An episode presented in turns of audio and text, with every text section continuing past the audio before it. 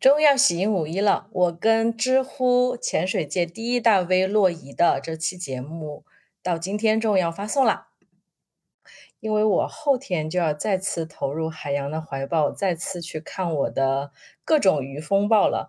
那么就请收听我跟洛仪大概在两周之前录制的一期关于潜水员之间的亲密对话吧。Hello，各位非典型 Sisters 的听友们，这里是凯瑞。然后今天我们的节目里面，呃，请到了一个哦，这真是老朋友。虽然我们之间可能微信是有一搭没一搭的聊，但认识应该也小七八年了吧。我等一下会说我是怎么跟洛伊认识的。那么在在我介绍我会请洛伊做嘉宾的时候，其实我在我潜水的小圈子里面大概说了一下，好多人是洛伊的粉丝，这一点我们等一下也会在节目里面去 Q 到。那么已经说了两次嘉宾的名字，那么正式来介绍一下，洛伊是我今天请到的嘉宾，在我的认知里面，他应该是至少是知乎这个平台上的毫无疑问的这个潜水界的第一博主，因为我们所有的人在搜。跟潜水有关的正经的科普类型的内容，一定会搜到洛伊的知乎和洛伊的公众号，这是我对洛伊的第一感知。然后我们认识就不是因为潜水，这个我们等下再说。那么现在有请洛伊简单的自我介绍一下，也跟我的听众们打个招呼。Hello，凯瑞，谢谢凯瑞的介绍。呃，各位听众好，我是洛伊。那如果说简单的给我贴几个标签的话，就是。媒体人啊，自由撰稿人，或者说旅行作者，还有潜水员啊，我主要是在给媒体写稿，写了很多年，包括《南方周末》呀，《中国国家地理》呀，然后自己出了三本关于日本旅游的书啊。那当然，另外一部分呃，我的人生很重要的一部分就是潜水。我自从学潜水以后呢，我持续的在网上，包括。呃，微信公众号和知乎一直在分享我的潜水经历和一些干货，所以呢，很多人认识我都是因为潜水。嗯，是的，是的，潜水是我们今天要聊的主题。但是我先来说一下我是怎么认识和知道洛伊的，因为我们有一个共友嘛，呃，我们暂且称他为 F 先生吧。那么有一次，我大概跟 F 先生说，哦，我好想去那个日本深度游。然后，呃，日本，因为他 F 先生自己比较喜欢日本，所以呢，他就说，哎呀，这个攻略我给你介绍一个特别厉害的人。然后他就介绍了洛伊给我分享了他的文章，然后说他日本方向他都出了几本书，他是一个自由撰稿人，他是我的前同事，啊，然后我就拜读了洛伊关于日本的很多文章之后，怯生生的加了个好友，其实并没有第一时间的去 say hi 打特别多的招呼。我这是我跟洛伊相识的过程。其实我们昨天在谈的时候，洛伊都忘记是这个过程了，对吧？对的，对的。我反倒是关于你问我潜水的事情，我印象比较深刻。但是你的这个认识我的过程也是蛮有代表性的，因为我现在的前伴，就我们叫 Buddy 嘛，他也是这样来认识我的。他也是呃，先买了我的书，在书店买了我的书《京都漫步》。那很多人其实都没有特别去注意这个作者是谁嘛，那他同时也在知乎上面看一些日本的文章、京都的文章、呃潜水的文章。他后来突然有一天就看着书架上面的书，就发现，哎，这个名字好像有点熟啊。他再去看知乎，发现这是同一个人，怎么又是你？所以他就来我的公众号去留言，然后我们就认识了。对，就是因为你在同一个行业生根，然后内容做的非常精细。我们但凡对这个细分领域非常感兴趣的人，就误打误撞，里里外外都会找到你。我觉得这真的是你一张很明确的个人标签和个人名片。嗯嗯嗯，因为我自己也非常乐意去分享潜水的事情，其实并没有说呃想着我去分享这个我可以获得什么样的流量呀、利益呀，因为分享本身我就觉得很开心的。对，是的，是的。OK，那我们来说一下我们是怎么跟呃潜水结识的故事，然后以及说啊，先说故事吧，然后我们后面再来说潜水潜移默化带给我们的一些改变。这个故事，不然我先说，因为我这个比较的非常的偶然，我觉得也特别有意思。应该是我记得是一三一四年跨年的那个呃元旦，呃，是那个公历跨年哈，我记得特别清楚。那么我跟我呃当时的伴侣和我妈妈一起去了马步岛度假，呃，仙本大的马步岛。当时根本不知道什么是潜水，只知道那个水屋价格比较合适，也非常适合呃三个人三个人一起在那边去跨年，大家也都挺开心的。然后因为是跨年，所以当时岛民给我们做了一个哎免费的 buffet，然后有这种表演活动，大家还有抽奖，呃，因为。积极参与的人并不多，比如说你要参与抽奖，你三炮要上去跟他们一起跳个舞呀，然后唱个歌呀之类的什么东西。当时我就有那么一丢丢社牛，然后 我就去参与了活动。所以我们我们家三个人一共中了三个奖，有两个小奖我不太记得了，有一个是一个大奖，大奖是一个买一送一的那个体验潜的门票，当时我记得是价值。两百五十马币，两百五十马币也应该是四百块人民币左右。也就是说，我们两个人，我跟我当时的伴侣两个人，只需要花四百块人民币就可以去体验潜水。不是因为这张门票，我是不会开始潜水的。因为虽然我住在比较盛名的潜水圣地马布岛的度假村里面，但是我的旅行计划里压根儿是没有这一项的。这个是我结缘的契机。然后那次体验有多么的，嗯。不能说有多么的好，因为有很多潜水从开始到放弃的人都跟我说，第一，他们的耳朵很痛，他们可能面镜不停的在进水，完了之后更重要的是，他们是在三亚体验的，三亚体验的结果可能是耳朵又很痛，面镜又进水，结果他什么都没有看到，他认为潜水是一个非常没意思又痛苦的事情。然后我不是呀，我在马布岛那次体验前。呃，耳朵是痛的，没有问题。然后我下去之后看到了漂亮的珊瑚、海葵和尼莫。后面我们潜水这么久，当然看到尼莫是非常常见的事情了。但是当时我觉得太神奇了，我可以跟动画片里面的主角挨得这么近，真的，当时我真的是这么想的。然后还见到了一只海龟，虽然我后面知道哈，可能他们会长期饲养那一些海龟。让体验潜的客人有很大的几率一定能看到海龟，但是我觉得这个安排也无可厚非，因为这样的话会让体验潜的客人们感觉到此前有惊喜。这就是我跟潜水第一次开始的故事。嗯，我刚才听你说下来，其实我们有蛮多的共同点的。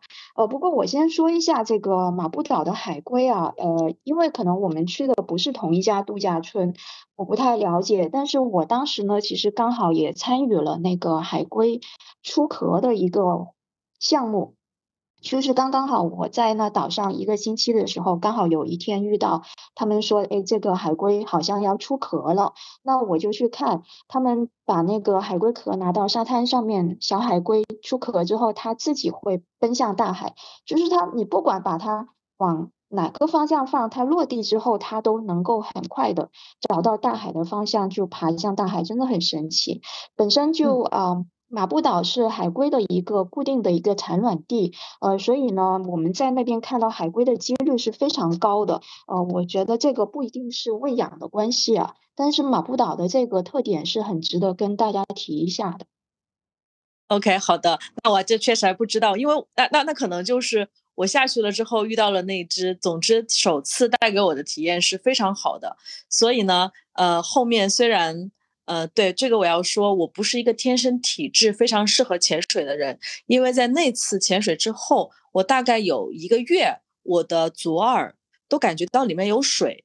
这个如果说你游泳或者潜水刚上来有这个感觉是非常正常的哈。比如说我左边耳朵有水，应该是单脚跳，然后。左耳朝着地面，右耳朝着天花板，这样的姿势，应该水会很快流出来。但是我有一个月都是这个状况状况，所以我就去了医院，然后医生说，嗯，你这个情况就不要潜水了。我我其实觉得觉得医生还挺武断的。当然了，我因为一个非常明确的 trigger 导致了一个我的不适，医生的诊断就是 OK，那你就消除这个 trigger。我 somehow 觉得其实有一点不负责任这样的建议。哦，但是他当时给出了这样的建议，好巧不巧呢，是我妈妈陪我去看的医生，所以我妈妈就目睹了整个过程，她就认真的想要我听医生的话。那医生居然既然觉得这个事情不好，不然你就停止吧。然后我并没有停止，后面就好了很多，这个我们一会儿再说。呃，医生应该一般都是会比较保守吧，因为他劝你不要去潜水，他没有责任；但他如果说你可以潜水的话，他可能要负更大的责任。对，我觉得这个可以理解，但是我就觉得，哎呀，这样子的话，你让我妈听到了，我妈肯定我也是为了我的着想，她就会觉得，那你是不是可以不做这个事？这个事看上去是 have fun，那你换一种方式去玩，是不是也可以？反正当时还经过了一些些的压力。呃，那我觉得应该还是那次体验前给你的感觉太好了，所以你会有这种比较强的欲望去继续吧？对，因为可能换了一个人的话，他觉得，哦，那不玩就不玩呗，我就玩别的，所以就还是潜水对于你来说是有一个天然的吸引力。对，是的，是的，是的。那洛伊，你一开始被潜水吸引是有什么样的故事呢？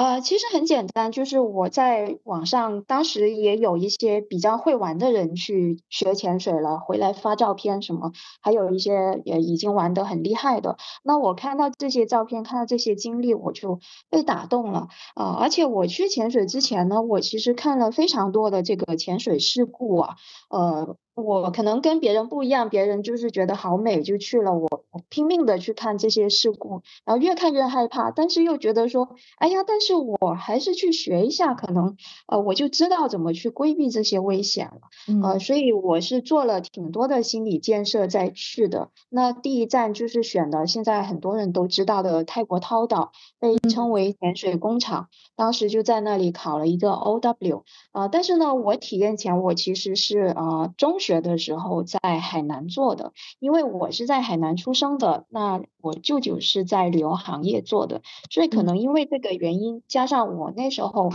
还比较早，大概是。九几年就是我还在上学嘛，那时候的海南的水下环境，包括它的整个生态，呃，这个旅游业可能都比现在要好得多得多，所以我的体验前还不错，呃，但是呢，也没有说留下非常深刻的印象，就真正的去呃喜欢潜水，应该还是说从真正开始考证开始。就是你会被一些呃美景吸引，但是你也做了足够的这个风险预警给到自己，完完了之后还是觉得哎呀我不去我也不知道是怎样的，还是想要去看一看就去了。是的，是的。不过坦白说，我已经不太记得我当时学潜水我。下水看到什么了？就我不像你印象这么深刻，还看到海龟。可能当时我在涛岛水下确实是普普通通，就记得有一些珊瑚。但是呃，可能说除了美景之外，还有另外一个对于我的吸引，就是说我发现，哎，我原来以为这个事情挺难的，包括学的过程中也不太顺利。就比如说你提到那个面镜排水，我相信很多初学者都是卡在这里。我当时甚至就。快哭了，你知道吗？我当时问教练说，我会不会考不过啊？因为我觉得这个面镜排水真的是很难做，就是你本身，呃，第一次接触潜水是很害怕这个鼻子会呛水的嘛，因为鼻子是在泡在水里才能够去做这个面镜排水的，呃，所以我当时就问教练说，我会不会考不过？他说不会的，我的学生里没有考不过的。我说我会不会成为你第一个考不过的学生？因为那当时呢，我很巧的是我。刚好是一对一，因为当时去学。呃，潜水的还是老外比较多。那中国学生呢，只有我一个。那我的教练是一个英国回来的一个香港人，所以他们就把我分配给这个教练。反而是因为那时候中国学生比较少，所以我就得以享受这个一对一的待遇。那教练也没有着急，他就带着我慢慢做。所以我总共其实是学了五天才学完这个 OW。那现在很多人就两到三天，快的话两天就能学完。对，现在就是三天是比较常见的，然后陆地上会看一天的书，所以加在一起是三个下水日嘛。哦，可能对，因为现在是有日，应应该是两个 open water，然后一个是那个禁止禁止禁止水域，完了之后再看书，这个就差不多是标准课程。对对对，因为现在是可以提前看教材，嗯，然后把这个禁止水域跟。开放水域连在一起一天做，那我当时是分开做，加上单独的这个理论又有一天，加上这个面镜排水又加了一天这样子，所以我其实我学潜水的过程一直是挺慢的，跟很多人比起来。对我面镜排水学的是还可以的，我就是那个耳朵，确实医生也没说错，我一直会 struggle 在耳朵这个问题，即使现在我应该是八十前左右吧，如果我们去班达海的时候，我应该是一百潜了哈。那个那情况下，哎，对，就是我即使是现在，如果说我有几个月不潜我去玩的第一次，甚至说第一天的三潜，我都会对自己。耳压这件事情的预期非常低，我会先跟这个 dive master 会说好，我的耳朵不太行，然后你们你要你要关注一下，我应该是最后一个才能下去的，或者说我第一个跳下去，完了之后我先开始慢慢下，你们再慢慢来，这样子的话大家的时间线会拉齐，这个我一般都会讲好，但一般在第二天就会比较顺利了，哎，我觉得这个挺好的，就你先提前跟前导沟通了，然后你知道自己到时候会遇到什么问题，所以给自己多点时间就 OK 了。因为其实这个耳压或者说鼻炎是，呃，非常多的潜水员朋友都有的一个小问题，包括我自己也有鼻炎。那我有时候潜着潜着水，尤其是水比较冷的时候，我就会开始流鼻涕，那我就要做非常不雅的动作，就是在水。里擤鼻涕，所以有时候上到水面，那个呃教练就会跟我说：“你洗一下你的鼻子。”就但但是这个不是一个非常大的问题，就只要不是说非常严重的鼻炎的话，我们都是可以克服这个问题的。对你说到鼻子，你知道吗？我当时耳压有多么的不舒服。嗯，大家都呃是潜水员的朋友都知道，在水下做耳压平衡，实际上是。呃，用捏着鼻子，然后出气嘛，然后这样子就可以去平衡耳压，耳耳朵就会砰砰的一下推开那个感觉。这个这个东西我因为应该是我做的特别频繁，或者是特别用力。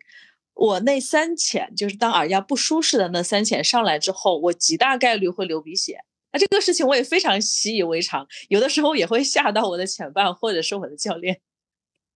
啊，是的，是的，我也有一个朋友，他每次上来都流鼻血，当然现在不流了，只是刚开始的时候，我当时也帮他问过一个教练，教练说流着流着就习惯了，这个不是说开玩笑的，因为人的身体对于压力的适应是有一个过程的，可能说有些人的鼻腔的它里面的那个呃叫做什么毛细血管比较薄。他就经受不了这个压力，他就会破了，所以你会流鼻血。但是适应之后，这个你的身体会越来越强壮的。我们要注意的只是说，不要一下子的太过于 push 自己，就给身体多一点适应时间就好了。对，是的，所以我觉得我刚开始的这个故事真的是有点叫又菜又爱玩，就是明明知道自己很多地方不是那么顺利，但是水底带给我的这个。震撼或者是吸引力，还是让我一次一次的非常期待要出去体验。在疫情之前，然后，然后我一年应该在我力所能及能请到年假的时候，全部安排的都是潜水，我已经非常尽力了。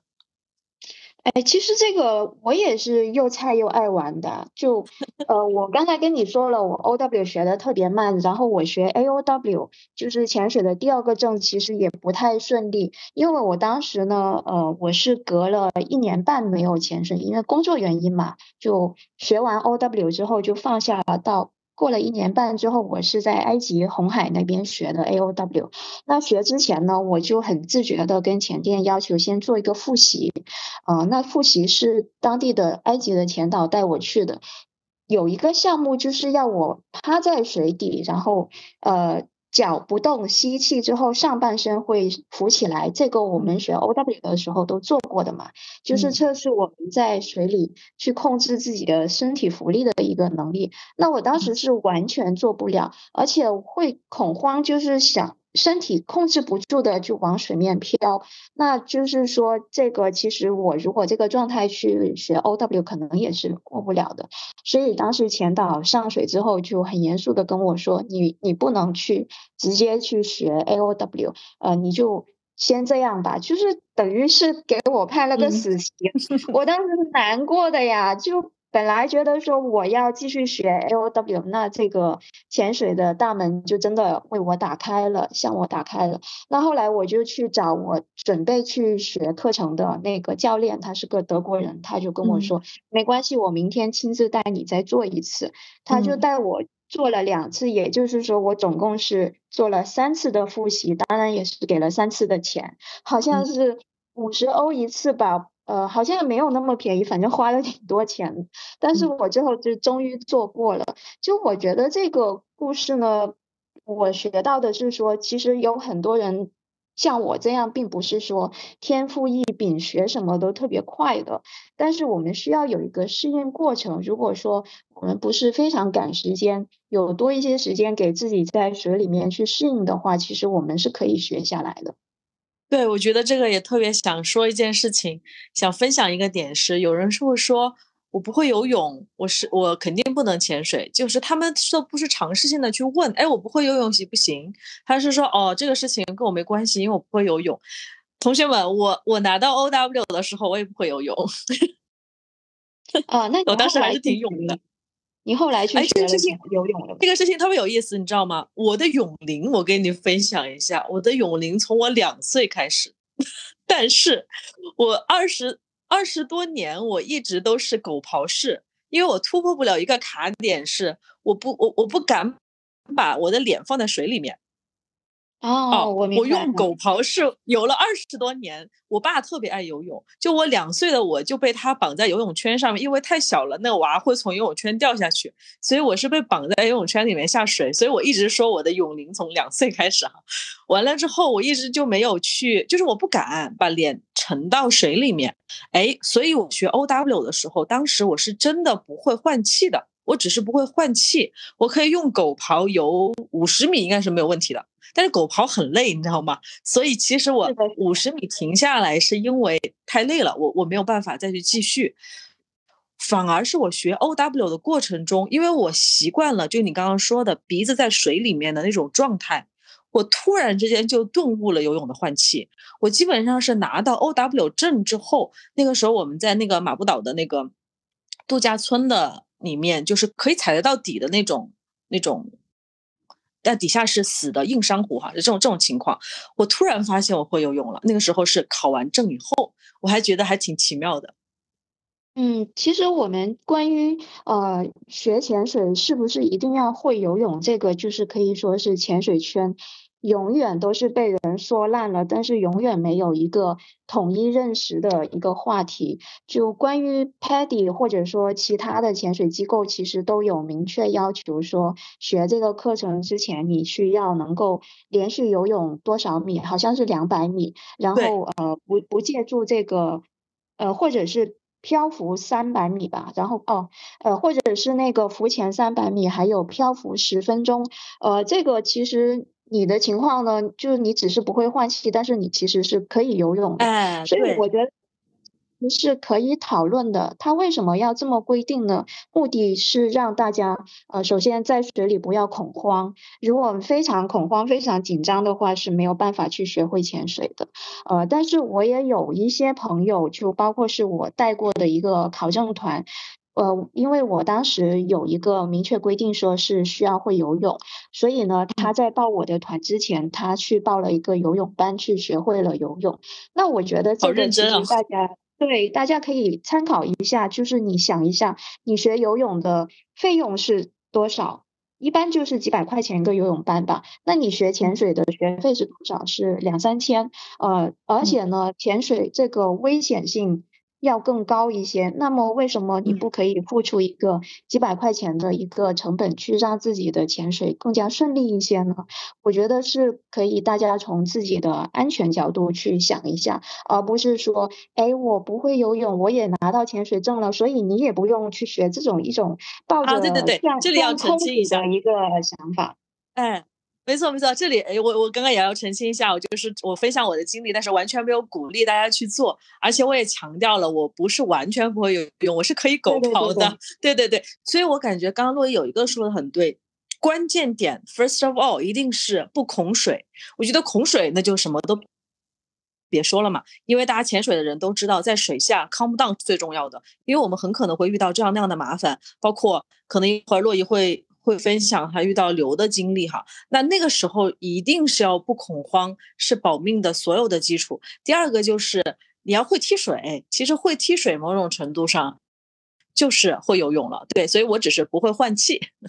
嗯，但是我们也可以澄清说，我是不是一定要游泳非常厉害才可以去潜水？那不是，因为我我是呃中学的时候学会游泳的，我比较喜欢待在水里，就是我可能天然的就是觉得说我待在水里就会很开心的那种人，呃，所以我是不恐水的，但是我游泳非常慢，就。可能说游游到一千米的话，我肯定是要半个小时以上，可能四五十分钟那样，就是我可以慢到这个，如果给我计时的人他会睡着的那种。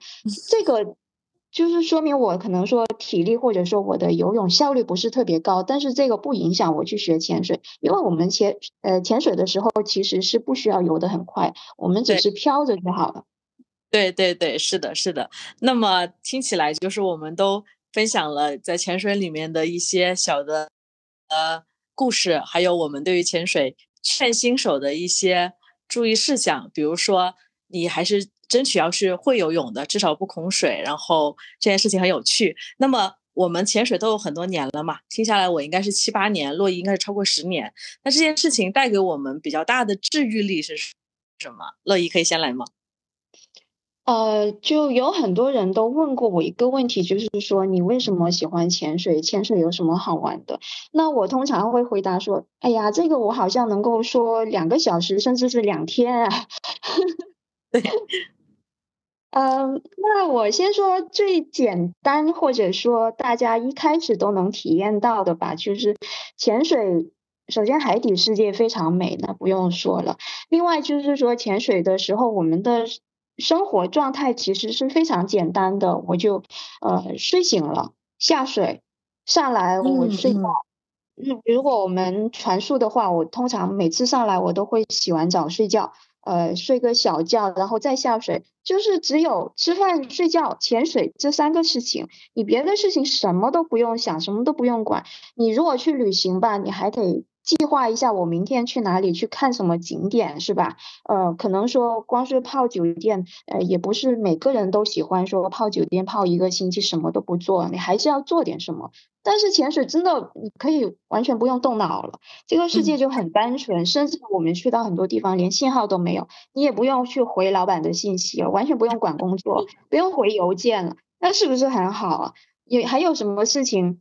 我想不到还有哪个运动能够比。潜水更单纯的，因为你可能说你去滑雪啊，那还是有信号的。OK，所以其实你是你是想回归到社恐状态，跟这个世界脱离一段时间，看看上啊，倒也没有，倒也没有。其实我们潜水之后会交到很多。很有意思的朋友，就不管是中国人也好，外国人也好，然后大家就很单纯的去分享大家的潜水经历，就会觉得说，当我们是在一个潜水状态的时候，我们所有人都会变得很单纯。这个是一个呃，不管我。生活上面、工作上面遇到多少问题，我一去潜水，我马上会觉得我整个人都被治愈了。我我记得我当时在京都的时候，我其实是有遇到这个。裁员就是公司把我裁掉了。那因为我是在日本的话，裁员给我带来的直接影响就是说我的工作签会受影响。我可能就如果我没有找到新的工作，我就不能在日本再继续待下去了。所以我当时的压力非常大，包括说这个交房租啊，还有一些各种税啊。那我有一个呃朋友当时过来看我，哦，对我当时还车祸骨折了，就各种事情。所以我我当时那个朋友过来看我说，他说，呃，洛伊，你是，我觉得你是不会抑郁的，虽然你现在遇到很多问题，但是潜水的女孩子怎么会抑郁呢？你去潜水就好了。后来就真的是，就是在我康复之后，我就定了一个潜水的行程，去呃去那个科莫多，印尼的科莫多。那我当时就真的是觉得说，哦，我我被治愈了，我又回来了，这样。真的，真的，我我我这点特别想先 echo 一下，就是我觉得跟我的感知非常相近的一点，因为我的笔记里写的是水上的生活是非常纯粹的，这里真的没有年龄，也没有贫富的这种话题不存在，大家都是对世界的好奇。举个例子，去年就是我在因为工作的原因，我去到了马来西亚嘛，完了之后我就又去了 仙本那，我我今年又要去，好像是第四次去仙本那了。那么我们这个团里面，因为当时国门还没有打开，所以大部分都就比较亲近吧，整个镇子真的很安静，难得的安静。然后我们这个团里面，我们的教练是五零后啊，然后前导是七零后，我是八零后，然后我们的那个还有两位朋友是九零后的小伙伴，还有一个朋呃，另外另外一位朋友是九，其中一位九零后女孩的妈妈，他是六零后，也就是我们这个 team 从五零后到了零零后。就特别的没有这种年龄差，大家都可以在这里面投入到这个非常呃有意思的事情里面。大家聊的都是呃，你去过哪里，看到过什么啊？你你没有去过哪里，你只是来考证的。哎，那我那我要告诉你，你你什么五十平以内可以去哪里哪里，五十到一百平可以去哪里哪里。还有我们最梦想的地方是哪里哪里？比如说加拿大帕克斯嘛，我觉得所有的潜水员都应该都会想去。这些一聊起来，大家就特别特别开心。像洛伊刚刚说的，潜完水之后干什么呢？潜完水之后，我们一般应该是三点钟上水嘛，对吧？一天所有的行程就结束了。洗完澡出来，也就是五六点钟，再慢也就是五六点钟了。完了，我们会去海鲜市场批发一些海鲜，去找老板去加工，再去聊一些有的没的。或者之前我在别的团，比如说我在马代的时候，大家会带那种桌游，会会玩一点那种桌面的那种这种这种游戏，然后就很开心。九点钟一定睡觉了。非常开心，一天结束。哎，你刚才说到你在潜水时候认识的这些人聊的话题，我也非常有共鸣。就是可能说我们去旅行的时候也会认识一些陌生人啊，但是可能说大家的这个共同点没有说潜水那么多。因为潜水的话，我们光是聊潜水就可以聊好久好久。而且我们比如说我们可能去一个度假村，那来的全部都是潜水的人，就没有其他类型的。或者说我们在一条船上面。它本身就是这种类似封闭空间的，那大家可能说这个交流会更加多一些，聊的话题会更多。呃，我也遇到很多就是让我印象还蛮深刻的人。我记得当时是在雅普，就一个离我们比较远的一个国家，我后面会讲到。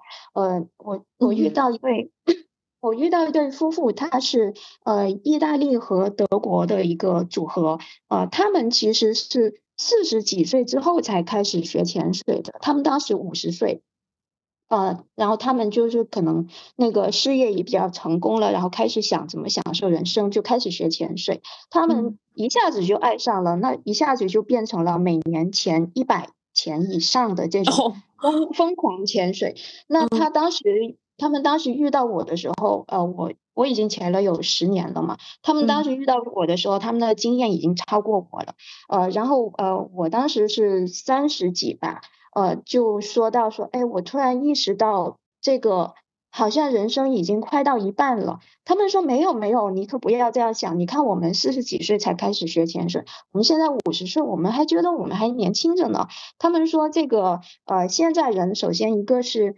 呃。寿寿命会越来越长，而且这个所谓的我们叫它青春期吧，或者说这种年轻力壮的这种状态，其实是可以延续很久的。嗯，就只要你没有觉得说自己衰老了，其实还有很还有大好的青春去做很多你喜欢做的事情。那我就对这对夫妇是非常感谢，他们对我说这些话，会觉得说有个豁然开朗的感觉。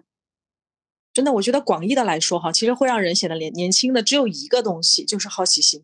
我觉得好奇心真的太重要了。如果说在潜水之前有一句什么类似于宣传语的东西打动过我，应该是我现在能想起来一句话，就是你既然走，你你就算走完了七大洲，那也是这个世界的百分之二十一，因为还有百分之七十九啊是。啊，什么？这句话好像是我说的，啊，是你说的吗？啊，哇，我我我我写过，对，还被很多人这就是你的影响力，洛伊。对，因为不是有有那个是 Lonely Planet 还是哪个创始人说的，这个世界是一本大书嘛？如果从来不旅行的人就只打开了一页，那我我写的是说，这个世界呃，地球表面有百分之七十一是海洋，所以就算你去过七大洲，呃，去过四大洋，嗯，就算你去过一百多个国家。那但是你从来没有潜潜到水下，那其实这个世界还有百分之七十一是你从来没有接触过的。这句话是我找到作者了，我真的我真的我真的不知道是你说的，但是这句话一直就是有，就是有跳就挑动了我心里的那根弦，有可能是在我被医生说你耳朵不好，要不然就别了。你你说我完全没有动摇过吗？三炮也是有的，但是后面我就是有一些契机想，我还要要不要再试呢？看上去这个风险是有的，但我还是去了。我当时是有看到过这句话，原来原著是你。是的，就是你不愿意去错过这个世界百分之七十一的风景嘛？就只要我们潜到水下，我们我们已经拥有了比很多很多人能够看到更广阔的风景。对啊，真的太棒了！而且我发现，就是因为经验会好了一点哈，就可能不会像呃，比如说五十平以内的时候那么呃，就这个东西看到也很咋呼，那个东西看到也很咋呼的状态。我下水了之后，其实大部分的时候哈，比如说看到呃杰克风暴，我可能会拍一两张，拍一些视频。完了，我就会在旁边慢慢的待着，我就看大家在轮流去看嘛，以及不不要惊动鱼群，这个是一些潜水员的公约。呃，然后我会仔细的去听我自己呼吸的声音，我觉得这种时候也非常非常的棒，就是你会想一些有的没的，这个时候你特别的沉静，脑子特别的放空，我这就有一点像瑜伽那种冥想状态，因为你唯一听到的声音就是你的呼吸声和气泡声，我觉得这种感觉它也就很好。呃，是的，是的，这个应该是潜水的人聊起来会特别有共鸣的，就是呃，因为它水隔绝了陆地上面的各种声音，所以你会更加集中于自己的呼吸声，那种有种有点像近乎冥想。之间的一种状态，但是它又不像说自由潜水员，自由潜水员可能是更加纯粹了，连呼吸都没有。那我们是会更加放松一点，因为我们不需要憋气嘛。然后你刚才说的这个好奇心，其实我也特别想聊，就是好奇心也是呃我自己认为是我的一个非常重要的特质，就是对很多的东西都好奇，包括想去一些很陌生的国家，也是因为说，哎，他。在书本上是这样子，在新闻上是这样子，那实际上是怎么样呢？我想去看一看。那呃，潜水是一项可以不断的激起我的好奇心，让我去探索的一个一项运动。呃，我有跟我的潜水员朋友讨论过，说除了潜水，有还有其他的什么运动会涉及很广泛的不同领域的知识呢？呃，我举个例子啊。比如说，我们学潜水的时候都会学到这个水的压力，呃，我们会去计算说，在十米的时候压力是多少，二十米是多少，还有说这个空气会被压缩成多少，呃，这些是一个物理知识，呃，我物理也不太好，但是为了潜水，我努力的去学习，包括说这个我们会，呃，我们呼吸的。空气里面有氧气和氮气，那可能说我们再复杂一点，我们还会用到氦气，这个也是一个应该算是化学知识。还有说这个生物人体生理知识，就是这些空气怎么样去影响到我们的身体，呃，我们到了一个什么样的极限是有害的，这非常非常多的知识在里面。呃，当然不用说了，还有各种这个地理知识啊、洋流啊、天气啊，还有海洋生物科普啊，就你你就会觉得说，我只是花两千块钱考了个潜水证，然后我学到我不断的可以学这么多的新知识。但是如果说我我去做别的运动，比如说我去跑步、做瑜伽，呃，好像没有学到这么多知识。我并不是说那些运动不好，只是说潜水好像它是。会，呃，让我有不断的有这种学无止境的这种感觉，包括我的技术也不断的去怎么样去进步啊。还有说沉船，我们去潜沉船，我们还会去了解这个沉船的历史啊，当时在这里发生了什么战争啊？就是你会觉得说，哎呀，潜水怎么那么那么多东西可以去学呀？对对，是的。这个我也想要先去回回应一下的是，因为我以前从小就比较环保嘛，至少我还是个幼儿的时候，那时候我妈妈告诉我，我都已经不记得了。我妈妈说，你幼小的时候就知道这个可乐瓶不能乱扔，你甚至有的时候看到路上垃圾还会捡起来。我们都没教过你，不知道你怎么有这样的意识啊？反正这个是被人转述的，可能我就是这样的人吧。那我在潜水之后，我觉得更更加的会觉得这个世界真的很大，因为。呃，你在海里面，当然这个可能有一些人如果有深度恐惧症，他可能会觉得有点害怕哈。有的时候我就会环顾四周，向上看看那个光线透下来的那种感觉，可能那个时候我们会在水下大概二十五米左右，这时候其实非常美，非常漂亮。然后我会往下看，哎，深不见底；往侧边看也是，就是遥不可及的那种空间，会觉得自己好小好小好小，这种感觉非常奇妙。而且我看到我们只是这个大。在的一个过客，这种感觉，在我看那种峭壁上面的那种，这个在呃马来西亚非常常见，峭壁上面那种珊瑚的时候，非常有这种感觉。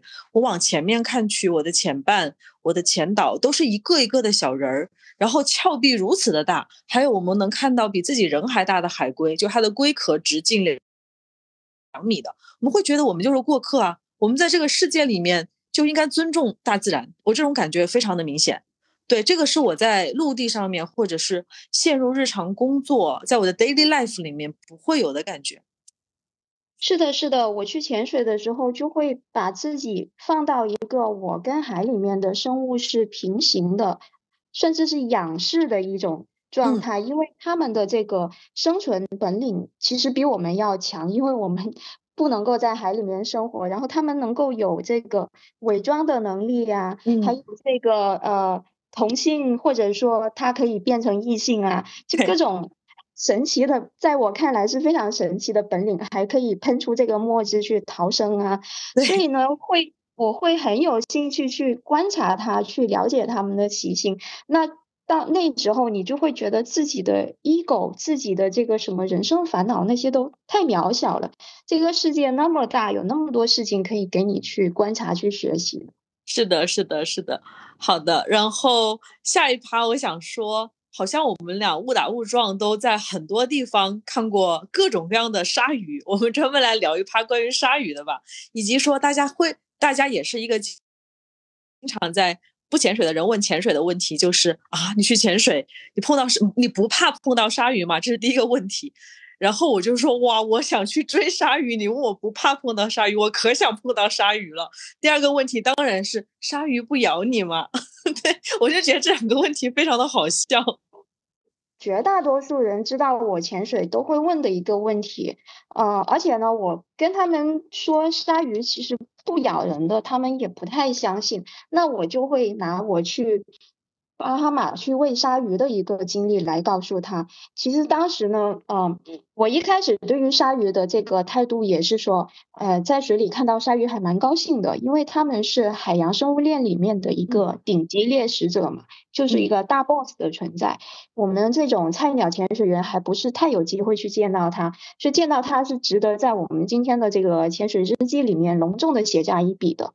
但是呢，如果说，我去喂鲨鱼，那就是另外一回事了。就是我我我解释一下，什么叫喂鲨鱼？就是你去拿一些鱼块，它的食物去放在一个箱子里，带到水下去，然后鲨鱼肯定就是闻到这个血腥味，它们嗅觉很灵敏，它会蜂拥而来。呃，我觉得这个跟我们潜潜水去偶遇鲨鱼是不一样的，因为你是主动的去。叫做勾引它去撩它，你会刺激它它的这个猎食的这个本能，所以是存在着一定的危险性的。那我当时，哦，我一开始知道巴哈马有这个项目的时候，我一直在想，这是疯了吗？嗯，但是我后来我又刚好我有机会去到巴哈马，我又觉得说，哎。这个我还是想去了解一下，那我就去了那家前店，他们做这个喂鲨前已经有十几二十年了，而且这个老板还在这个零零七的电影里面去拍过这些跟鲨鱼相关的这些，参加过这些特效的呃这些拍摄。呃，所以他可以说是一个鲨鱼专家了。那当时我下海之前，这个潜导就问我说：“你要不要来喂一下？”因为普通的潜水员去报这个项目的话，只是围观潜导去喂。但是潜导主动的来问我说：“你要不要去喂一下？”我也不知道为什么他会挑我。那我当时其实我一开始是拒绝的，因为我很害怕。他说：“没关系，我教你。”那我们去喂鲨鱼跟普通的。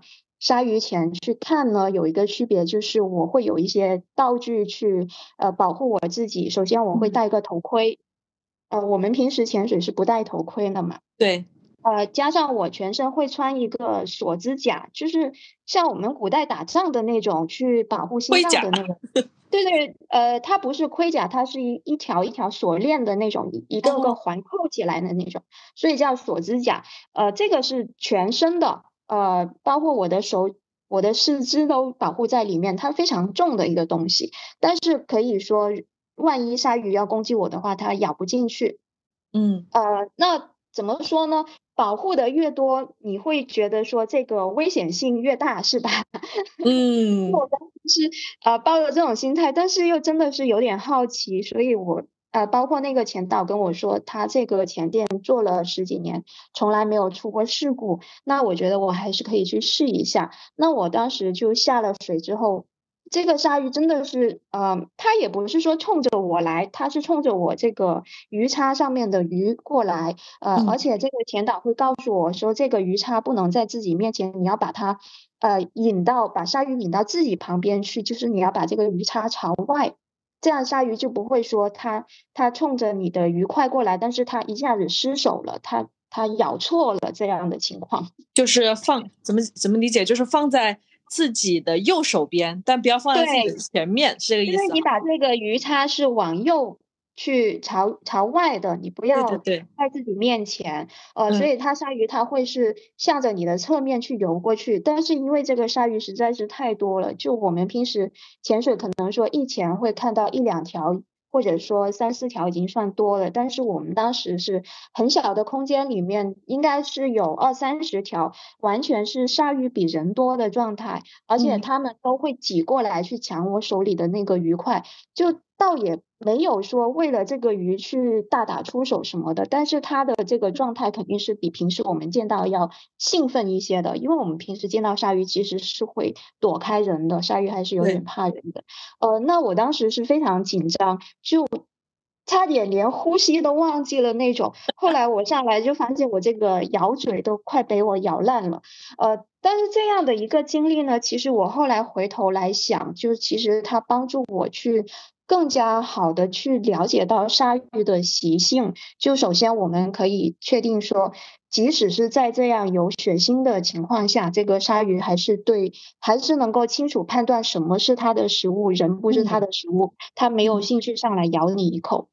嗯，第二个就是说，我也会去反思我们这种形式的潜水，其实会不会在某种程度上去改变了鲨鱼的习性呢？因为我们一直在强调说，我们不要去碰触碰海洋生物，我们不要去喂食，呃，免得就是因为它不是动物园里的动物嘛，呃，所以我后来呢，其实我这个就没有再做类似的。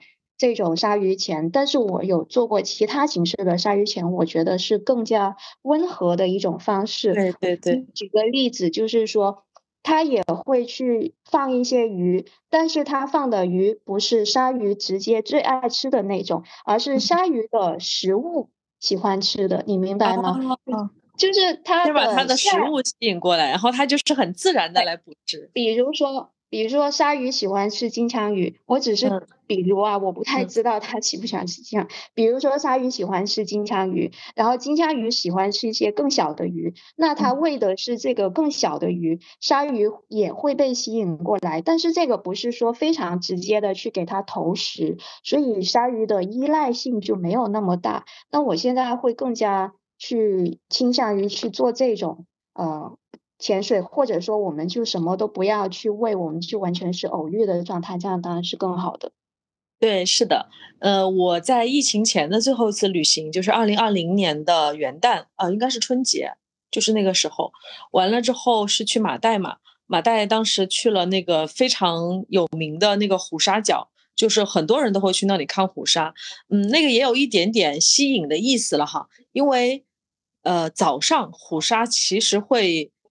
就哎，我忘记是早，反就是应该是上午，它可能会比较饥饿吧，所以比较容易看到有虎鲨，就不需要去投喂。但是如果是下午再去的那个这种呃这种这种 team 的话，有可能会要去投喂一些鱼类的内脏内内脏，为了把虎鲨去吸引过来。当时我就感受到是这个问题，呃，我当时也会想，这算不算一种人工喂养？但是我后面有问过他们这个负责人，他们说，呃。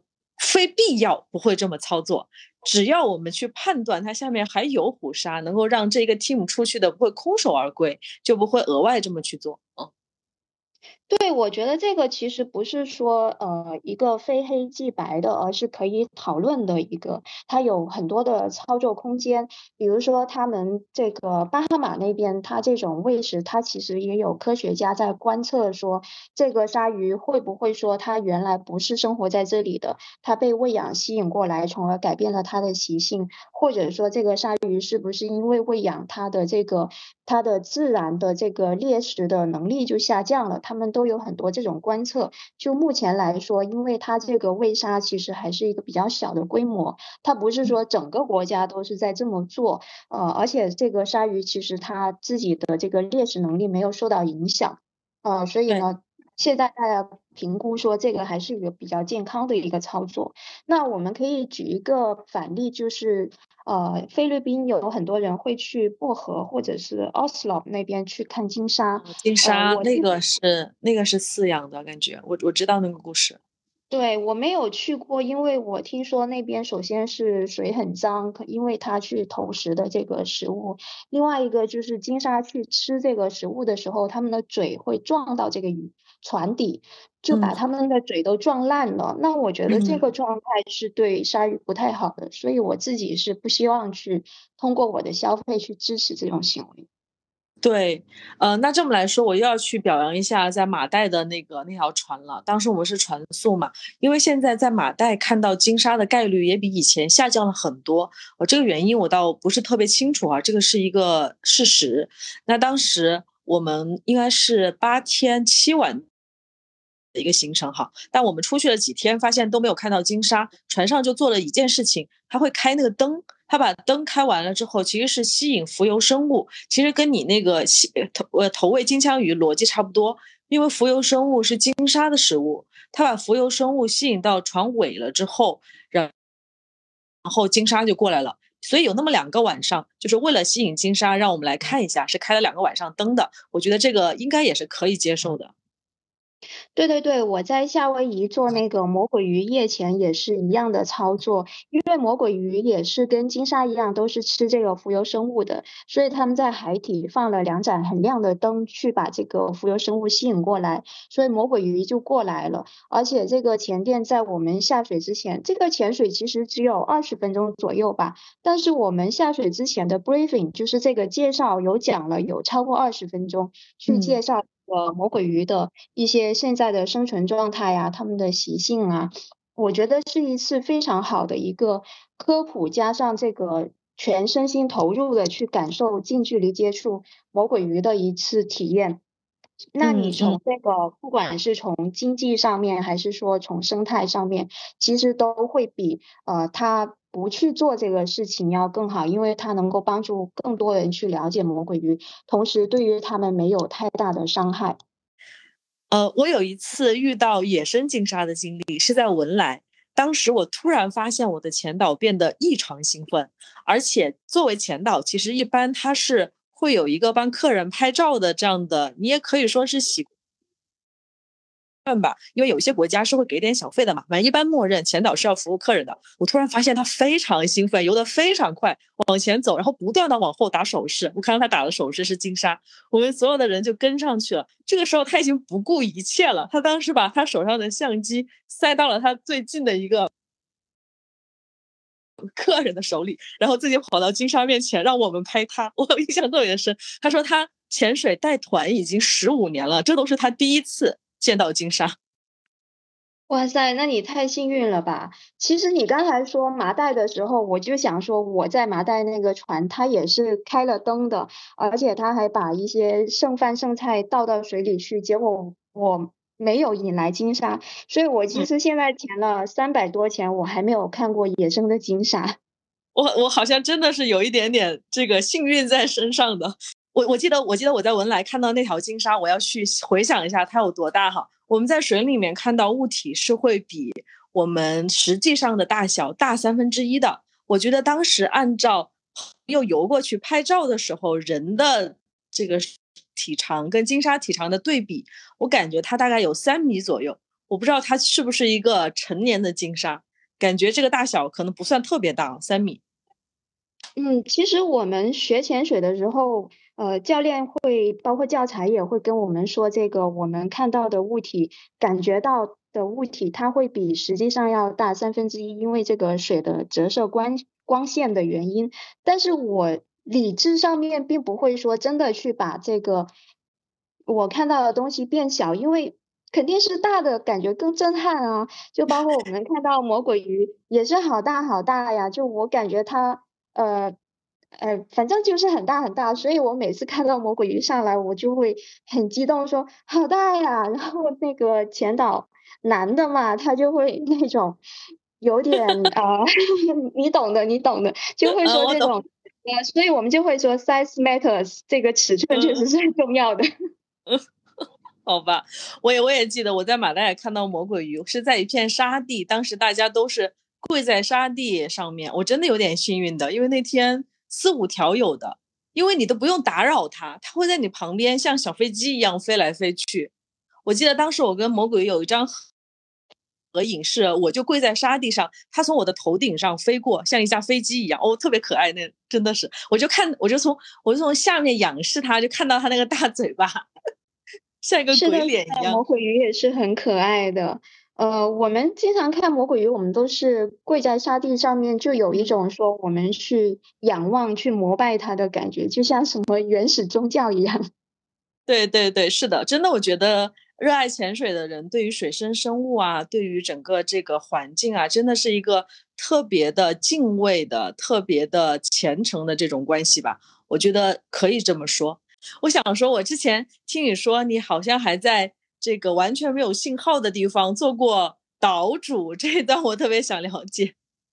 啊，是的，是的，这个也是一个挺神奇的一个经历。那我当时是去密克罗尼西亚去潜沉船。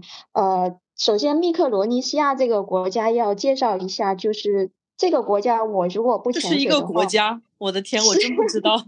就这个国家，我给大家一个参照物，就是它呃离帕劳，它有其中一个岛离帕劳稍微近一点。那另外其他的岛就可以说是在茫茫太平洋上面，它的国土面积非常小，可能是排到一百以后吧。但是它的这个海洋面积非常大。那它我之所以去那里呢，是因为我之前去科隆。菲律宾科隆去学沉船潜水的时候，这个教材上面写到，呃，全世界最有名的沉船潜水的圣地是楚克，那我就记住了这个名字楚克。我后来就去查它在什么地方呢？我就发现这个国家叫做密克罗尼西亚，我我才从此知道了这个地方。就后来那段时间，我就订了机票之后，我就很兴奋。大家所有同事都知道我要去潜水了，他们就会问我说：“洛伊，你这次去哪里？”我说：“密克罗尼西亚。”就我自己已经说的比较流利了，然后我同事都说什么密什么密什么亚什么尼亚，你再说一遍。马什么梅？马东什么？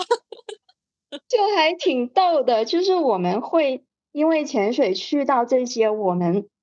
以前听都没有听说过的地方，那我去到这里之后呢，呃，我就先不说这个沉船潜水了，当然也是非常棒的经历。就是我偶尔机会听说这个前店，啊，它是在一个大岛上面嘛。这个前店呢，它还有两个私家岛。这个私家岛呢，之所以私家岛，就是说其他的人开船是不能够上去的，只有这个前店的客人才可以上去。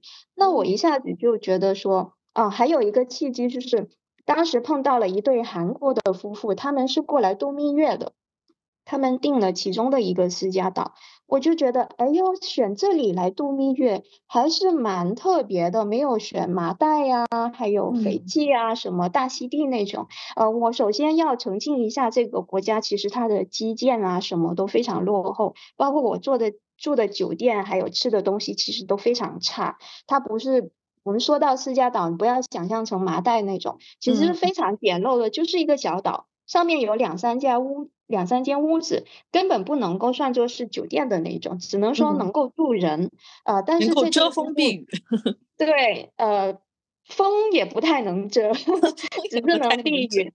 所以这对夫妇选择来这里去度蜜月，我觉得这个思路真的是好好新奇。那我当时马上去打听说，哎，他们已经订了那个小岛，但是还有另外一个私家岛，刚好是没有人订的，我就去订了三个晚上，就是把我在这个大岛的住宿改到去这个私家岛上面去。这个小岛小到什么情况呢？我当时真的是用脚步去丈量了一下它。从东边走到西边是八十九步，从南到北是五十四步。那我早上起来环岛跑步，我跑一圈差不多就一分钟就能跑一圈。那我跑二十分钟呢，总共是绕岛跑了十七圈，一圈一百五十步就跑完了。呃，所以大家数学好的可以给我去算一下这个岛有多小。可以算出它的面积，我觉得我等一下我可以 算一下。我我没有想到这么小，因为你刚刚说数字的时候，我预期后面的单位可能是米，因为步其实应该比米还要再小一点，大概两步算一米吧，我们粗略估计哈。呃，那就是几十三四十米这样。三四十米啊！等一下，三四十米能能建一个屋子嘛？即使它只能够避雨，不能遮风。呃，它其实还是有几间屋子，有一间是厨房，有两间是客房，还有一间是这个员工住的。其实呃有三四间房吧，当然房间都很小的那种。嗯，那这个岛你可以想象一下，它就是在茫茫大海上面的一个点。就你不管是哪个方向去看，你都看不到陆地的。呃，而且岛上呢，不要说网络啊，手机信号什么都没有。那我每天早上，他们说好了早上去派船过来接我去潜水嘛，所以我就是在那里像个呃望夫石一样去望着这个海平面有没有出现一条船。除了偶尔有船过来，那真的是什么都看不见的，就是汪洋大海。那这个岛会在涨潮的时候消失吗？应该。哦，倒也不会，它确实涨潮的时候这个水位会上来，但是它本身就是在珊瑚礁上面的，所以倒也不会说被它淹掉了。但是它刮风真的是很大，因为它完全没有任何可以挡风的东西，没有这个天然屏障嘛，所以我当时其实是很害怕这个风被我把我刮走的，把你和你的屋子一起刮走。是很非常特别的一个经历，但是它又不是像马尔代夫那种呃很奢华的那种体验，其实是有点原始生存的感觉了。嗯，然后我还记得我去这个岛上之前，就有其他的客人听到我在那里问嘛，他说啊，你为什么要去那里住啊？你是不是社恐啊？然后我就 觉得完了，你你在别的地方你花多少钱能包一个岛？你不觉得这个经历很好玩吗？他不觉得哎，对我好像你喜欢的事情，这确实有点奇妙。这让我想起来，上次我们在马代船宿的时候，有一天就是行程的尾声了哈，就是我们会有一个 B B Q，然后在一个无人岛上面，当然他们本地人是知道这个岛的存在的。你刚刚在讲的过程中，我就想那个岛，我们去的那个无人岛好像都比你这个岛要大一点，因为。它的横，呃，就是南边到北边的三百步应该有的，所以比你这个岛要大一点儿。是的，是的，这个岛就是确实是比我们去传述的时候看到的很多无人岛都要小，因为你一眼就能看完。我现在翻到资料啊，这个密克罗尼西亚这个国家呢，它的国土面积只比北京朝阳区大一点，但是它这么小的面积，它有六百多个岛。呃，那我当时在去的这个岛呢，我后来。在谷歌地图上面其实是查不到的，就是你如果搜它的，输入它的名字是查不出来的。哦，那真的还蛮酷的。那个晚上你应该能看到漫天星辰吧？嗯，是啊，但有也不是每天的天气都那么好，还下大雨，所以就是一整个经历其实没有大家想象中的那么浪漫，但是非常的独特。我我当时就觉得说，如果我不去潜水的话，我怎么？完全不可能跑到这种鬼地方来，是吧？对对对，没有人会特意的，而且都不是计划中的嘛。你到了也才知道。OK，你刚刚说到沉船，其实我也非常好奇哦，因为我其实就不我我其实都不太清楚沉船是在看什么，因为我只有在呃，比如说我想想啊，应该是杜马盖地，还有马来西亚这边。会有几次吧，那个应该都不是什么正，不是什么以沉船为著称的一个潜点，只是它顺道有那么一艘船，所以我感觉我应该是没有正经沉船潜过的。那么我的问题是，沉船你们去看什么？目的是啥？以及说他沉船应该专门有一个专长的证吧？那个证主要考哪些内容？对我当时是去。菲律宾的科隆就是巴拉望那边去学的沉船潜水。那我为什么会选择那里呢？就是我在。首先，我决定去菲律宾去潜水，因为它机票非常便宜嘛。当时有一个大促，那我就在想说，这个长滩去的人很多了，薄荷好像去的人也挺多的，我就想找一个稍微小众一点的地方，所以我就选中了科隆这个地方。那它之所以沉船出名，我又有隔了一段时间没潜水了，我我想说要更安全一点，所以我就去学了这个沉船潜水。所以我去之前呢，我对沉船也没有概念。那它为什么在科隆这个地方会有沉船呢？是因为以前二战的时候，呃，它是日本的海军的一个基地，然后美军发动了一场空袭，一下子就打沉了七八艘。呃，日本的船，所以它这个船呢，它沉没在下面。后来日本就是把船里面的一些比较值钱的东西，或者说他们认为是机密的东西捞走了。但是它的这个船的整体的结构还是完好的，包括说它当时被呃鱼雷或者是炮弹击中的一些地方啊，还有说它这个。船里面的一些这个呃厕所呀，还有厨房啊这些东西，我们都可以看得到。甚至有一些船，它上面还有这个子弹，就是船上面的炮弹。呃，所以你沉船你能够看的东西很多，一个是沉船它本身的东西。那它背后就是一个历史，它可能是跟战争有关的，也可能是说跟商业航海有关的。呃，另外一个就是这些沉船呢，因为二战到我们现在有呃七十年了吧，所以呢，它这个它本身是一个钢铁的东西，但是很神奇的是，这个钢铁上面也可以长珊瑚。就我们一般对珊瑚的认知可能是长在石头上面。但是我觉得这个大自然的生命生命力真的是很神奇，它居然能够在钢铁上面长，就他把这个等于是他把沉船变成了一个他的人工的鱼礁。现在其实有一些地方也会把一些呃。坏掉的沉船就人工的沉到下面去，但是时间还比较短，这个珊瑚还长得没有那么好。那科隆的沉船，它是因为战争的关系沉下去，而且经过了这么多年之后，它的珊瑚已经长得是非常好，有软珊瑚，有硬珊瑚，还有一些小的鱼类呢。因为这个沉船相当于是它的一个避风港，所以它就会到里面去躲避仇敌，躲避天敌。我们在船里面也可以看到这些东西。所以我就会觉得说，沉船潜水的体验要比单纯的潜珊瑚礁它要更丰富一些，就是它有多重的感受。另外，你可以想象一下，我们去过的船，它其实是有有走廊啊，有楼梯呀，有门有窗，是吧？那我们进去的时候，我们也要从它的门进去，但是我们是游进去的，然后我们要游游上去，游下去。有呃还要去进不同的房间再出来，还有它的那个引擎，就是它的很多机械的那个空间，它其实里面是比较窄的。那我们要很小心的穿过去，就有一种探险的感觉。嗯，对于潜水员的这个技术要求还蛮高的，那我就会很喜欢这种挑战的感觉。嗯，是的，是的。那你这么来说，我可能在马来西亚和之前。菲律宾多马盖地见到的应该是放下去的那种船，因为它的珊瑚并没有长得很茂盛，有些鱼倒是有嘛，所以当时我并没有 get 到特别的乐趣。这样一听我理解了，就又有文化又有自然，然后听上去船体也挺大的哈，还有门，还有上下两层。我之前看到那个，我感觉应该就是一个小渔船，并没有那么复杂的结构。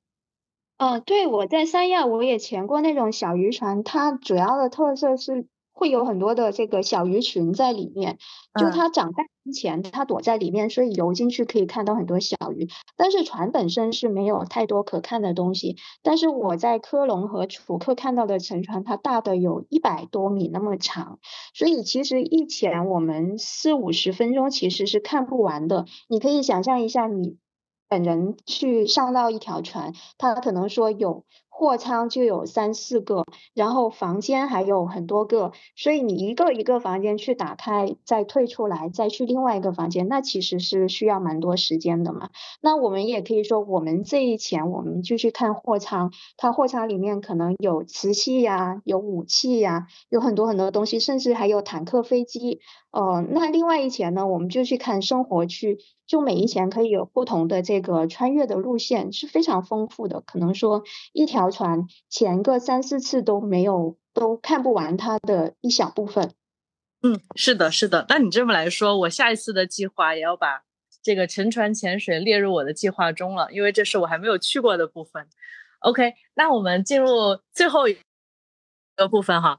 关于潜水的误解，其实我们前面其实也顺带着聊了一些，比如说鲨鱼吃不吃人啊，是不是一定要呃游泳很厉害啊？那么还有两个我觉得非常常见的误解啊，第一个是潜水累不累，它减不减肥，它是不是需要我身体特别好？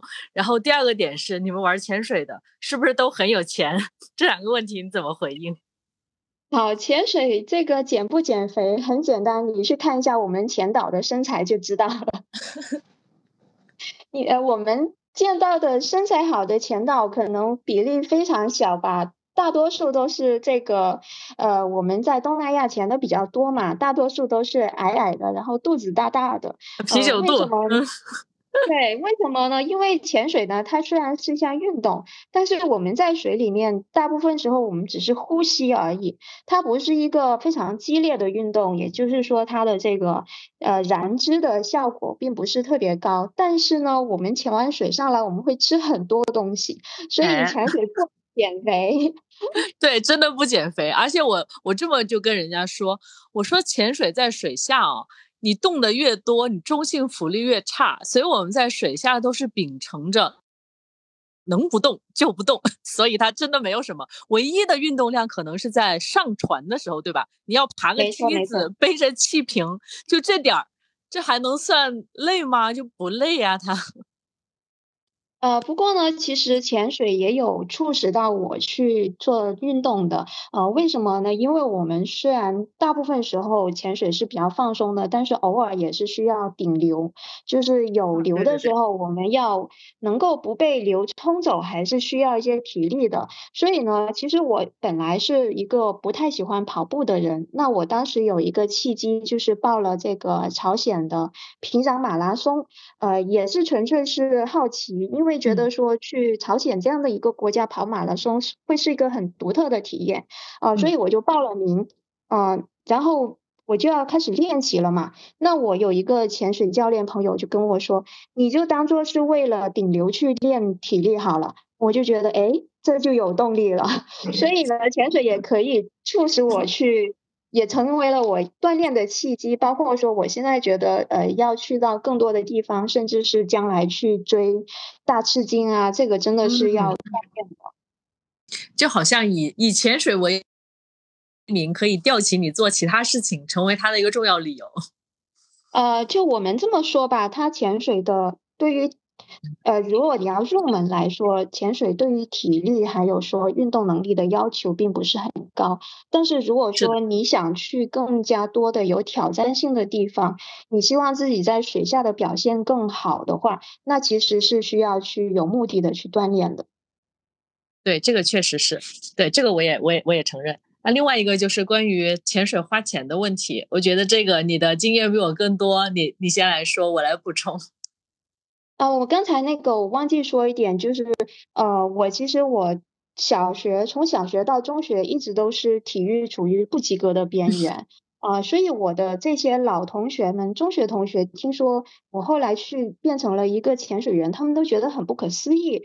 呃，那我举的这个例子呢，可以说明潜水对于入门对于体力的要求其实不是很高的，但是大家如果是爱上了这项运动之后，自然而然就会找到动力去锻炼，去让去提高自己在水下的表现。嗯，那这个我也回应一下，我从小到大体育的所有的单项都不及格，我只有一项能够咪咪接近及格水平，那个是八百米跑，说明我可能心肺还还行，这是我唯一稍微强一点点的地方，对，已经足够胜任潜水了。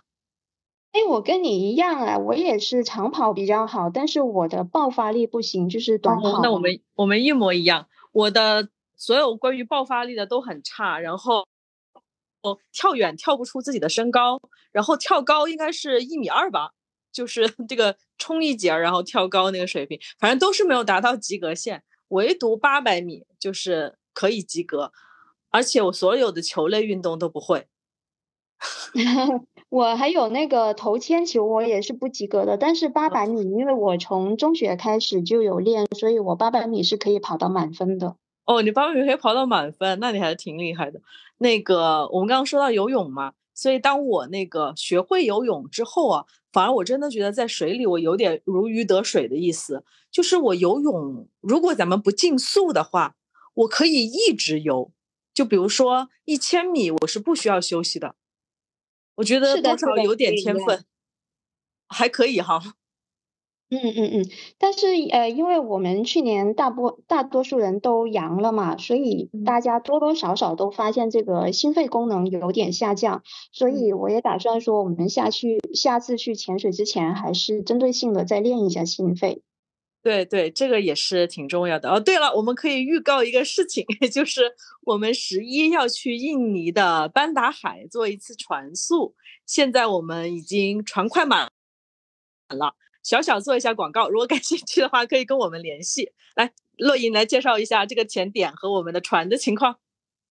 呃，班达海呢，就是我精心挑选了作为我今年一个重头大戏，因为那里会有。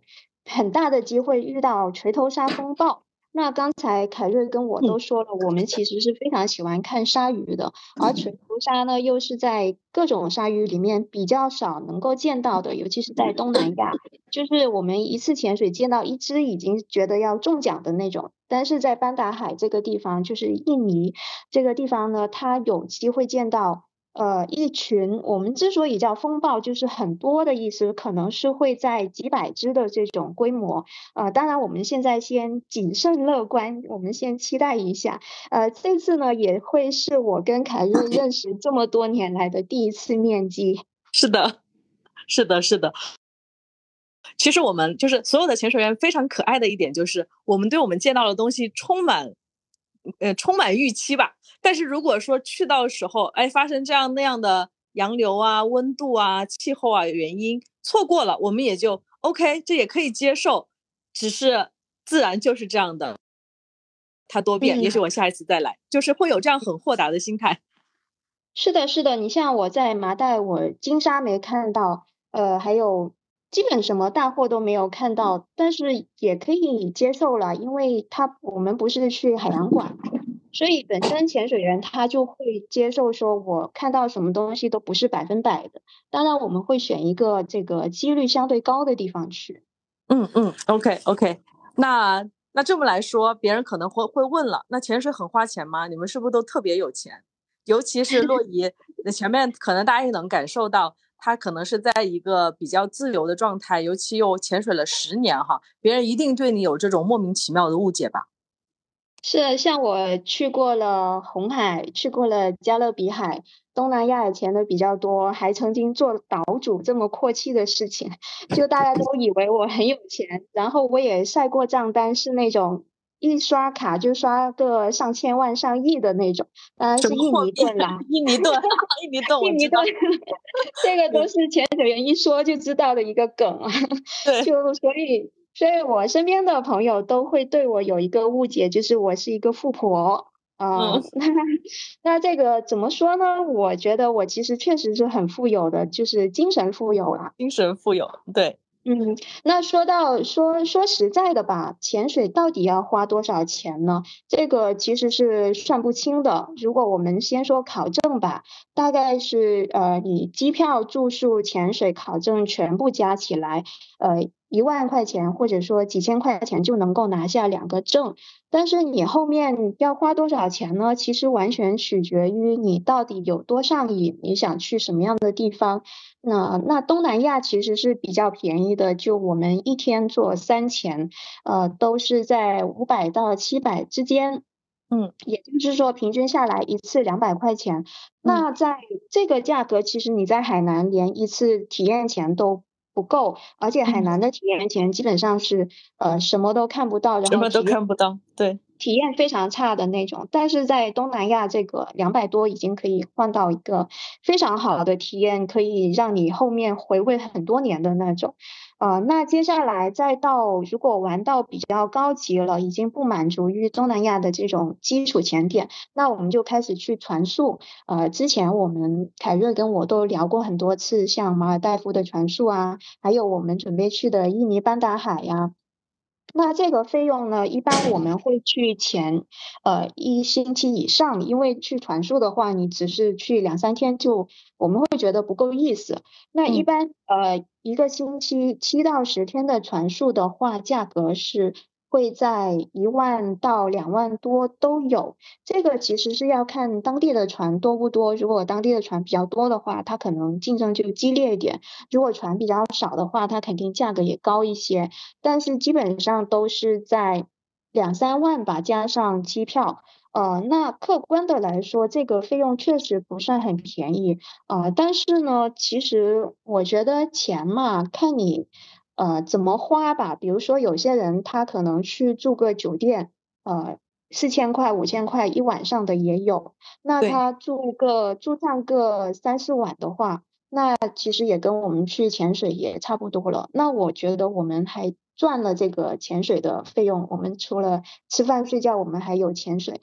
呃，所以我我觉得我对于这个钱呢，我其实呃没有。非常认真的去计算过我这些年去潜水到底花了多少钱，呃，我也问过我的很多朋友，他们都说算不清。但是我们有一个共识，就是潜水还是比滑雪要省钱的。那是我跟一个滑雪的朋友也聊过，我们俩就是每一个子项对标过，结论还是那滑雪还是要贵，可能一倍以上。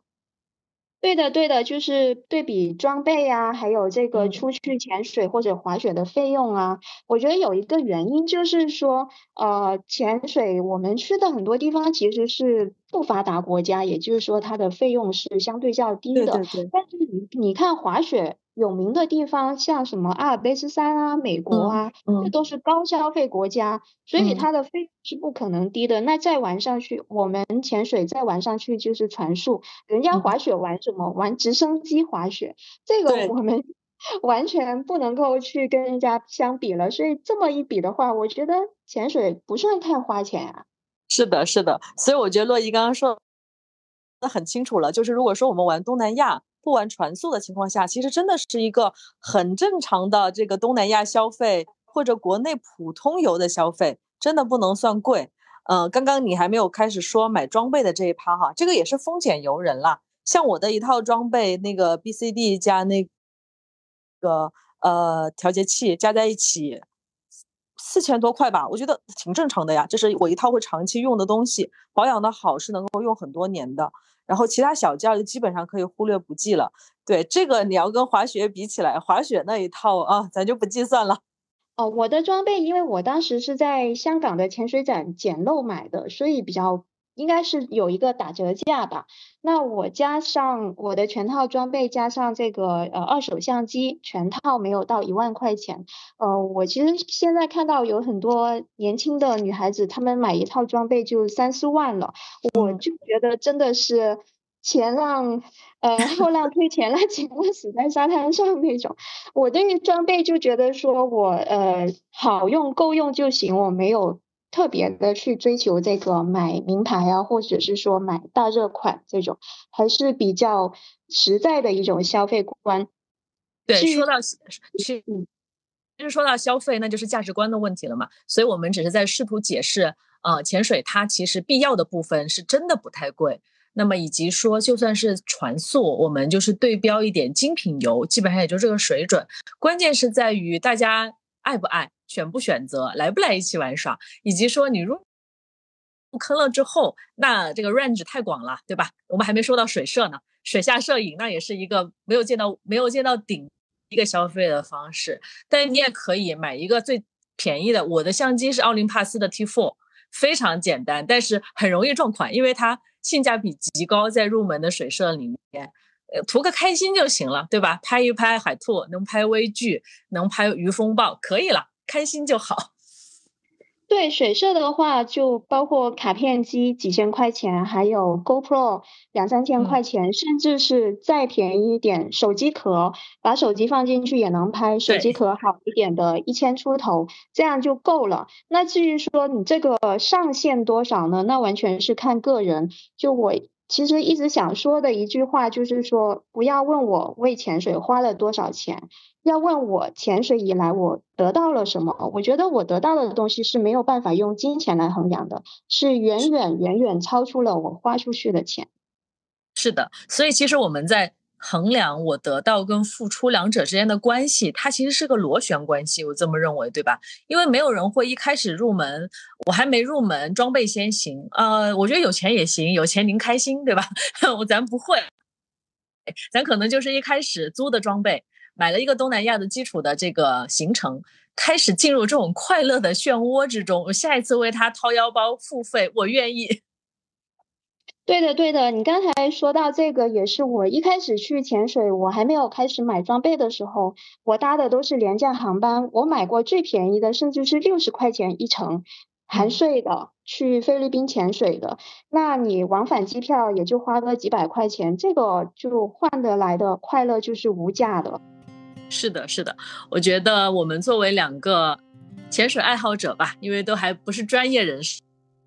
只先这么自称，我还是希望越越来越多的朋友开始尝试这个地球上另外百分之七十一的快乐，然后进入了之后，希望大家之间都是 buddy，然后大家能够多多交流潜水的乐趣，因为潜水就是这样一个众生平等的环境，我特别爱这样的氛围。